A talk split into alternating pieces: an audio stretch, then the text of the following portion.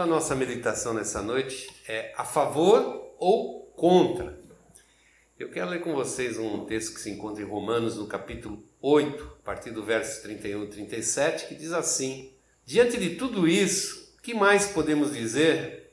Se Deus está do nosso lado, quem poderá nos vencer? Ninguém. Porque ele nem mesmo deixou de entregar o seu próprio filho, mas ofereceu por todos nós.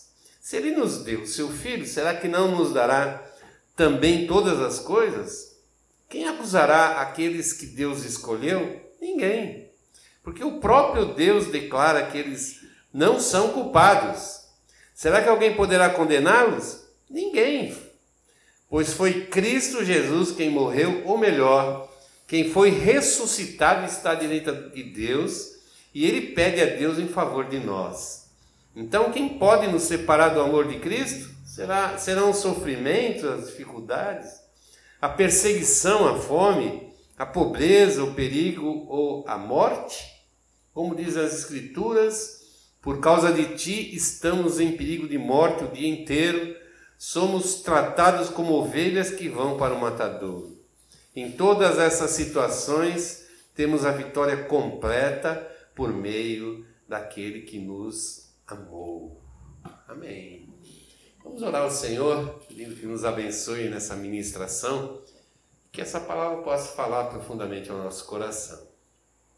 Pai, nós louvamos o Teu nome, agradecidos, ó Deus, e que, Senhor, nessa noite possa falar, ter acesso, Senhor, aberto aos nossos corações, que não haja nenhuma oposição, não haja nada, Senhor, que impeça ou dificulte que essa palavra entre em nós e faça morada e produza frutos e transforme a nossa vida. Nós queremos sair daqui, Senhor, edificados pela tua verdade, Senhor, e já com um objetivo novo, para que a gente possa realmente alcançar tudo aquilo que tens proposto através da tua palavra, através do teu Espírito Santo para as nossas vidas, Senhor. Que nós possamos abrir bem os nossos ouvidos nessa noite e ouvir essa palavra que vem de ti, Senhor. Nós já agradecemos e louvamos o teu nome, em nome de Jesus Cristo. Amém e amém. Nós entramos em 2022 e, em função do corona e como isso afetou a nossa vida, seja assim, a agenda nossa, seja o nosso trabalho, o nosso serviço, um momento de insegurança, de preocupação e a gente entrou no ano novo pensando o que eu vou fazer, como que eu posso minorizar os problemas, como que eu posso resolver os problemas, como posso alcançar assim soluções para as mais diversas situações que vêm sobre a nossa vida. E a gente realmente pensa muito nessa questão é, material, física e profissional, enfim, até saúde no, no caso de agora, mas muitas vezes a gente deixa a área espiritual muito fora disso muito longe. Parece que a gente não tem nenhuma proposta para a vida espiritual, a gente se conforma com a forma, a maneira que nós estamos vivendo e parece que está bom. Parece que está bom. Mas a verdade é que nós precisamos dessa transformação, essa revolução, essa mudança que traga soluções para as nossas dificuldades, principalmente na área espiritual. E quando nós pensamos na área espiritual, nessa questão espiritual, nós nos socorremos aonde? Na palavra de Deus, que é a base para todas as nossas decisões, onde nós encontramos o um ensinamento, a prática da verdade, o testemunho de servos do Senhor que já viveram o que nós estamos vivendo hoje, com certeza. E às vezes, talvez, até de uma forma mais drástica, mais dramática, mais difícil e nos ensinam e nos aconselham e, e mostram para nós como que nós podemos enfrentar e vencer todas essas situações. E é interessante como nós pensamos em área espiritual, em, em termos sucesso na nossa vida espiritual, nós não conseguimos é, ela desconectar da vida física, da vida material. Parece que é tudo muito unido. Para falar a verdade, até muitas vezes a solução da nossa vida espiritual que nos traz alívio e traz o cuidado de Deus para as outras áreas também da nossa vida. Porque nós somos uma pessoa integral, somos uma pessoa corpo, alma e espírito. E todas essas áreas elas precisam funcionar bem para que realmente a gente possa cumprir o nosso papel de cristão, de servo de Cristo e fazer aquilo que Deus deseja para a nossa vida como servos. E hoje eu quero falar um pouquinho, usando esse texto de Romanos 8, e é um, Romanos 8 é um, é, um, é um texto muito especial de Paulo. Vale a pena a gente aprender com Paulo, um homem extremamente experiente nas coisas de Deus, alguém que vivenciou é, tudo aquilo que Deus tinha a dispor para ele e fez disso alguma coisa muito importante que glorificava primeiramente a Jesus, em segundo lugar, que trazia crescimento espiritual para toda a igreja que veio posteriormente a ele, nos alcançando inclusive dois, anos, dois mil anos depois. Nós aprendemos muito com a experiência desse homem. Aprendemos muito. E quando nós lemos o começo do, de Romanos, o apóstolo Paulo diz que o homem é indesculpável de não reconhecer que é um Deus. Que é um Deus acima de todas as coisas. E ele fala também que, infelizmente, por causa do pecado, nós fomos afastados da presença de Deus. E que nós, são de Cristo, a intervenção divina, nós não temos como retornar à presença de Deus. E ele vai desenvolvendo isso no, nos capítulos que se seguem. Aqui no capítulo 8, ele fala sobre essa problemática do homem, afastado de Deus, mas fala também da solução que veio da parte de Deus. Se o pecado coloca Deus contra o homem, é o próprio Deus quem fez, trouxe a solução para o nosso, nosso pecado. Romanos 3, 23 e 24 diz assim que todos pecaram e estão afastados da presença de Deus. Mas na sequência diz assim: Mas pela sua graça e sem exigir nada, aceita todos por meio de Cristo Jesus que os salva. Então Deus realmente ele, ele, ele não tem como nos isentar do, do resultado do pecado. Mas ele pode sim, através do seu amor, da sua graça, nos livrar das consequências desse pecado. Quando a mensagem do Evangelho se torna viva e poderosa na nossa vida, nós temos essa confiança, essa certeza que isso é suficiente para resolver a nossa situação diante de Deus. Depois que nós temos essa experiência com essa lei do Espírito, como diz a palavra, a gente continua vivendo num mundo extremamente hostil à nossa fé. Mas até nisso Deus pensou e coloca sobre nós o seu Espírito Santo para nos ajudar a enfrentar, confrontar essas situações da nossa vida, que nos afastam, que tentam nos afastar da presença de Deus, seja pelo sofrimento, pela dor, ou pelo lado contrário, pelo atrativo que o mundo faz sobre a nossa vida. Porque o propósito de Satanás, ao usar do mundo desse sistema que se criou porque o homem foi afastado de Deus, é fazer com que o homem, primeiramente, negue a presença de Deus, a essência de Deus. Em segundo lugar, se de alguma maneira ou de alguma forma consegue reconhecer que existe um Deus, afastá-lo da mensagem do Evangelho. Porque é, é a mensagem do Evangelho que traz salvação. Isso eu penso que o inimigo quer do ser humano, dos homens. A Bíblia diz que ele é inimigo de Deus, mas o propósito dele é destruir toda a criação de Deus. E ele sabe que o ser humano, o homem, é aquilo que Deus mais preza na sua criação, aquilo que Deus mais ama na sua criação. Esse capítulo que nós lemos, ele, ele, esse texto aqui é muito interessante, porque ele fala coisas muito importantes para a nossa vida. Ele encerra o último versículo que nós lemos, diz assim: todas essas situações temos a vitória completa por meio daquele que nos amou. A vitória está garantida por Deus. E ele diz assim: quem é que pode nos acusar de tantas coisas aqui? Quem pode é, nos vencer? Quem pode nos acusar? Quem pode nos separar de Deus, do seu amor? Quem pode agir, fazer alguma coisa que confronte isso de tão poderoso que Deus fez nas nossas vidas. E diz assim: se você realmente tiver dentro do, da mensagem, dentro do propósito de Deus no Evangelho, se você aceitar aquilo, se você colocar isso como uma coisa mais importante da sua vida, se você vivenciar isso, você não tem com o que se preocupar. Mas o grande problema é que o texto começa dizendo assim, ó, se Deus está do nosso lado, se Deus está do nosso lado, e esse ser é terrível, é fatal, porque significa que ele pode estar ou pode não estar. Ou ele é a favor ou ele é contra. Não existe neutralidade, não existe meio termo, não existe Deus é um pouco a favor e um pouco contra. Ou ele é a favor ou ele é é contra. Então o segredo de nós termos uma vida renovada, uma vida transformada, uma vida que realmente se permita viver intensamente a mensagem do Evangelho todos os dias. Eu preciso colocar Deus a favor. E se você pensar um pouquinho assim, você vai ver que todas as religiões tentam fazer exatamente isso.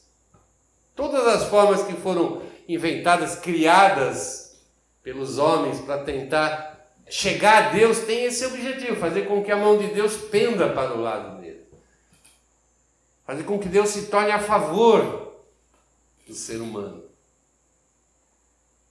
E é por isso que o próprio Cristo diz que somente há a salvação, somente há um novo relacionamento, uma reconciliação com Deus através dele, através da sua obra. E a mensagem do Evangelho diz exatamente isso. Somente em Jesus Cristo eu posso me reconciliar com Deus e colocar Deus ao meu favor.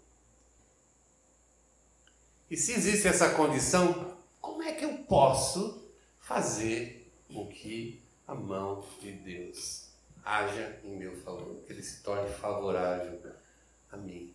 Muitas vezes pessoas, seres humanos, criam coisas fantásticas na sua mente. E nós vemos que, que vão de coisas assim absolutamente estúpidas até coisas que inimagináveis inimagináveis. A maioria delas focada no sacrifício pessoal, na autopurificação. Né? As pessoas tentam viver uma vida de austeridade, uma vida de sofrimento, de angústia. Até parece que as pessoas dão um certo valor. Nossa, a pessoa sofreu muito, então ela deve ter agradado muito a Deus. Quando essa mensagem na palavra de Deus não, não existe. Esse tipo de pensamento é oriundo da mente humana, do desejo do homem de tentar resolver a sua situação diante de Deus. Mas a Bíblia deixa muito claro que é impossível para que nós, através dos nossos méritos, dos nossos esforços, nós conseguimos resolver a nossa situação diante de Deus, diante do nosso Pai, fazer com que Ele haja, que Ele esteja ao nosso favor. Eu separei duas coisas aqui que eu quero falar nessa noite com você. Extremamente importante. E eu quero que você preste atenção, que você acredite que são essas coisas que mudam a nossa situação diante de Deus. Na verdade, são essas situações que fazem com que Deus haja a favor daqueles que chegam na sua presença. São duas coisas. A primeira é a fé. Primeiro é a fé. E quando a gente fala de fé, todo mundo acha que tem fé. Você tem fé em Deus? Se você perguntar isso para qualquer pessoa na rua, via de regra, a resposta vai ser: Nossa, eu, lógico que eu creio. Lógico que eu tenho fé. Eu tenho muita fé. Muita. Deus para mim é tudo. É bem comum. Mas não é esse tipo de fé, uma fé que acredita em Deus simplesmente, acha que Existe um Deus criador de todas as coisas. Mas é um, uma fé baseada em alguma coisa mais profunda na revelação de Deus. Uma coisa baseada naquilo que Deus mostra para nós através da sua atitude em relação ao ser humano. Se Deus precisou interferir na nossa vida, mandar o seu filho, Deus era muito maior do que a gente possa imaginar. As pessoas subestimam o valor do pecado. E quando subestimam o valor do pecado, subestimam a consequência do pecado. E a palavra de Deus é muito enérgica ao dizer que qualquer pecado diante de Deus é passivo de morte, e como o próprio Cristo ensinou, não é uma morte física, mas uma morte espiritual, que é muito mais séria e muito mais grave. Se nós já temos tanto medo dessa morte física, e a gente não é nem capaz de imaginar o que seja de fato a morte espiritual, a morte eterna. Todas as descrições que a gente acha na palavra, elas mostram uma coisa terrível. Uma coisa terrível. Um sentimento de dor, de sofrimento, de angústia eterno. Eterno.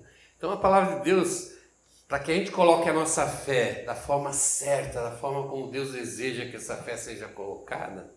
A nossa fé, primeiramente, tem que crer que existe um Deus criador dos céus e da terra e crer também que ele enviou o seu filho, que é a forma como ele escolheu para nos trazer novamente para a sua presença. João, escrevendo lá no capítulo 6, um texto onde Jesus é contado por algumas pessoas que perguntam para ele: o que, que nós temos que fazer? Qual é a vontade de Deus para a gente? O que, que Deus quer que a gente faça? E a resposta foi: Ele quer que vocês creiam naquele que ele enviou. Em João, no capítulo 14, versículo 1, Jesus diz aos seus discípulos, agora aos seus discípulos mesmo, os seus apóstolos, Creiam em Deus e creiam também em mim. Então a nossa fé, fé verdadeira, a fé que a gente costuma dizer que é a fé salvadora, a fé que acerta o alvo, é uma fé não somente em Deus, de eu reconhecer que é um Deus criador, mas reconhecer que existe um Deus amoroso, um Deus que está é, comprometido conosco, comprometido com a nossa salvação e que envia o seu próprio Filho. Um Deus que interfere na nossa história. Um Deus que quer mudar o futuro da nossa história. Um Deus que não, não se contentou em ver a gente sofrer ou pagar pelas consequências do ato irresponsável de se escolher sair debaixo da autoridade de Deus e pecar. Escolher não estar na presença de Deus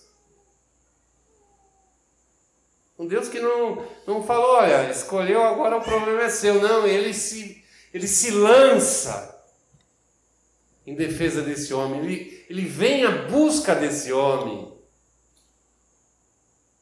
E se nós entendemos o cristianismo como uma religião, é uma religião que é trazida por Deus e que liga Deus aos homens e não os homens a Deus.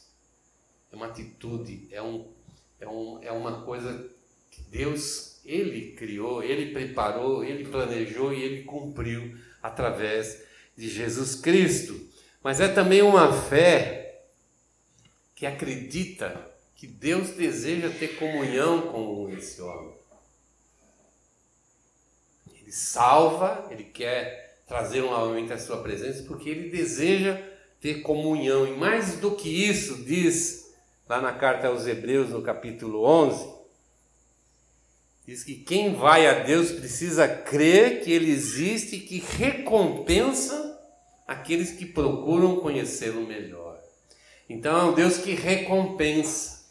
Ele não só quer a nossa comunhão, mas ele retribui essa comunhão, nos recompensando principalmente aquilo que é mais importante, que é a nossa salvação eterna. Você pode perguntar, mas Deus recompensa já nessa vida? Em certo sentido, sim. Mas a grande recompensa de Deus é a recompensa que nós vamos receber quando todas as coisas se cumprirem. Aí nós vamos realmente receber aquilo que Deus tem preparado para nós. Então nossa fé olha muito menos para as situações desse mundo, situações da nossa vida, olha muito mais para as coisas que estão lá na frente, que vão acontecer. E o cristão não deve guiar sua fé pelas circunstâncias da sua vida. Muito pelo contrário, a gente tem que entender que essa, tudo que está acontecendo hoje conosco, nesse tempo que a gente chama vida, é um tempo de transição, de passagem. Deus não nos deu ainda aquilo que Ele vai nos dar. A fé aponta para essa confiança de receber de Deus as coisas que Ele prometeu. Mas essa fé também, ela tem que se transformar em uma coisa palpável, visível, visível. Eu costumo chamar isso de obediência. A obediência está diretamente relacionada com o amor. É isso que diz a palavra. Se alguém ama a Deus, ele obedece. Obediência é a prática da fé. O que é obedecer a Deus? Simplesmente você praticar o que você acredita, o que você crê. É assim que nós vivemos como cristãos nesse mundo. Olhando para as coisas que são de cima, as coisas que são de valor, as coisas do reino que nós podemos viver aqui e agora. Aqui agora. João, no capítulo 14, no verso 15, ele diz assim: é o próprio Jesus falando aos seus discípulos. Se vocês me chamam de Senhor, obedeçam os meus mandamentos. E depois em 1 João, João fala mais uma vez desse assunto. Ele creu e ele, ele entendeu esse ensinamento profundamente. Ele diz assim: amar a Deus, olha que bacana, amar a Deus é obedecer aos seus mandamentos. Muitas vezes nós falamos assim, eu amo a Deus. Como é que a gente pode mostrar esse amor por Deus? E o caminho é amar o próximo. É mostrar o amor que eu quero mostrar a Deus, mostrar para as outras pessoas. Em obediência àquilo que eu tenho recebido do meu Senhor. Então, a obediência, ela é essencial na nossa vida cristã e mostra que nós amamos a Deus. Por minha submissão a Deus. No Evangelho de Lucas, no capítulo 6, diz assim, ó, por que vocês me chamam de Senhor e não fazem o que eu digo? Por que, que você chama Jesus de Senhor da sua vida, aquele que aquele que tem autoridade sobre a sua vida, vocês não obedecem.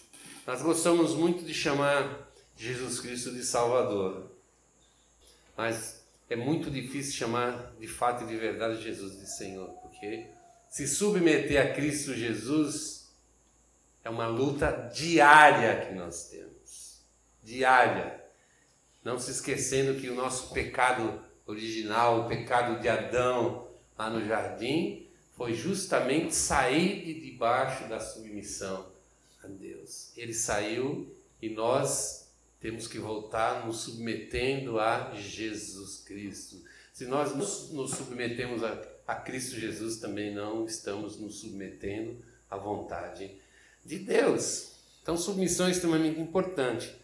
E a última coisa que a obediência faz, além de mostrar que nós amamos a Deus, que nós estamos debaixo da submissão de Deus, é também apontar para nós o caminho da santificação, o caminho da santidade. Nós somos exortados pela palavra de Deus, Pedro capítulo 1, no versículo 14 e 15, depois no versículo 22, nós vemos Pedro falando a respeito da santificação. Ele diz no 14 e 15 assim, ó, é, não deixe que a vida de vocês seja dominada por aquela, aqueles desejos que vocês tinham quando eram ignorantes, quando vocês não conheciam a Jesus, não conheciam a verdade.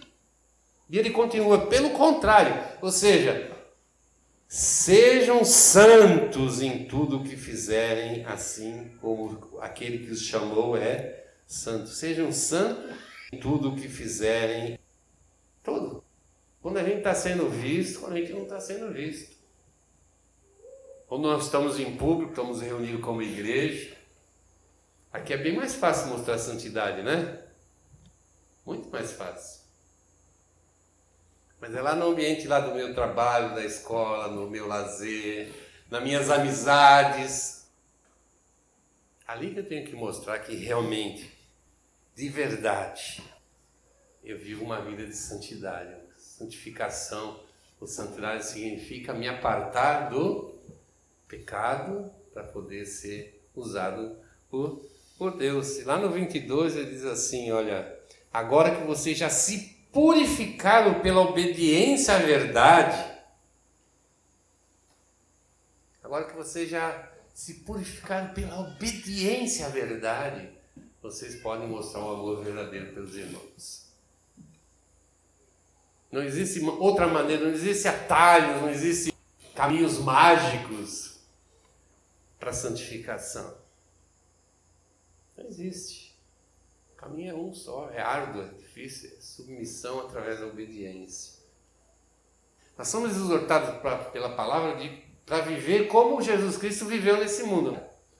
E a preocupação de Jesus era que ele glorificasse o Pai em cada uma das suas atitudes e pensamentos e manifestasse sempre a vontade de Deus para as pessoas.